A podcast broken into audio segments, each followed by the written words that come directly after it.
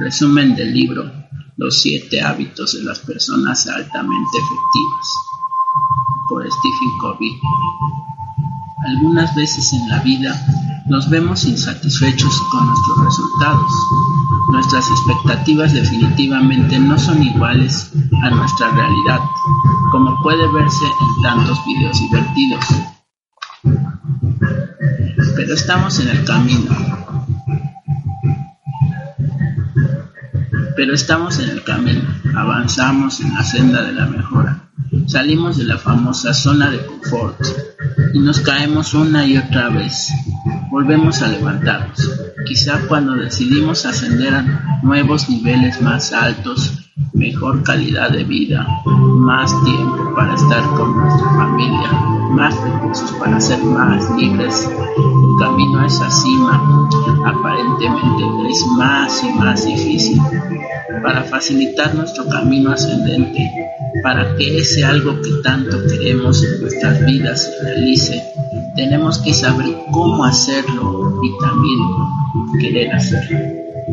Definiendo los paradigmas, esta palabra dominguera de paradigma para Stephen Covey es el modo en el que vemos las cosas, el modo en que interpretamos el mundo. Hablemos sobre productividad y capacidad productiva. Para que la persona sea efectiva se requiere de su capacidad de producción. Aquí Stephen, Stephen, Stephen, Stephen, Stephen utiliza la parábola de la gallina de los huevos de oro para representar a la producción y a la capacidad de producción. Sin darnos cuenta, matamos a esa gallina porque sobreexplotamos la, esa capacidad de producción. Queremos llegar muy rápido a los resultados, somos impacientes, pero estamos escuchando esto porque nosotros atendemos a la capacidad de producción, capacitándonos y buscamos nuevas cosas que aprender. Así que revisemos rápidamente los siete hábitos. Primer hábito, ser proactivo. Una persona proactiva es guiada por sus propios valores, tomar iniciativa, tener libertad, como seres humanos somos responsables de nuestras propias vidas. Reconocemos nuestra responsabilidad de hacer que las cosas sucedan. Segundo hábito, comenzar con un fin en la mente. Tener claro los objetivos y lo que se desea. ¿Qué es lo que quiero lograr? ¿Cuál es la mejor forma de lograr lo que quiero? Tener una prioridad. Definir metas una clara comprensión del destino, ser líder, ser escuchado, dar la orden y hacer que se respete. Tercer hábito, administración del tiempo, clasificar la tarea, qué es importante y qué es urgente. El cuadro de importante y urgente está definido por cuatro cuadrantes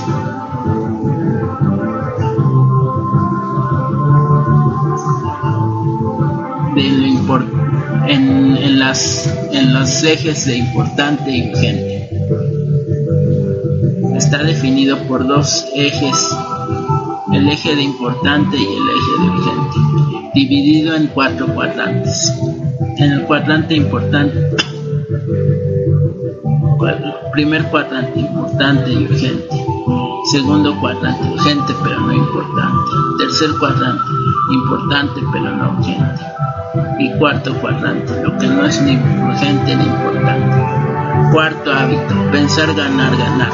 La victoria no ocurre a expensas de otros, pero la verdadera alternativa a ganar, ganar es perder, perder a perder, o no hacer el plato.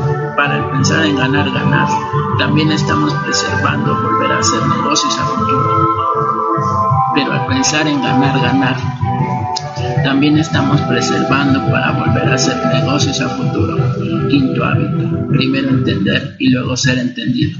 Clave de la comunicación interpersonal efectiva. Se tiene que entender cómo la otra persona. Se tiene que entender cómo la otra persona ve el mundo. Hay que comprenderse primero uno mismo ver cuáles son las fallas que uno tiene, corregir esas fallas, para luego poder comprender y, y ayudar o corregirse. Si ellas te lo piden, si ellas te lo piden a las demás personas, solo si ellos para luego poder comprender y ayudar a corregirse. si ellas te lo piden a las demás personas. Sexto hábito. La sinergia es la esencia del liderazgo. Ponerse de acuerdo con un equipo, con un grupo, con una empresa. Vivimos en una realidad interdependiente. Es el trabajo en equipo. Séptimo hábito. Afilar la sierra. La autorrenovación es cuidar a la gallina de los huevos de oro. Cuidado, cuidado del cuerpo. El desarrollo mental y la autodisciplina. La mente se afila a través de las actividades como lectura, escritura y planeación.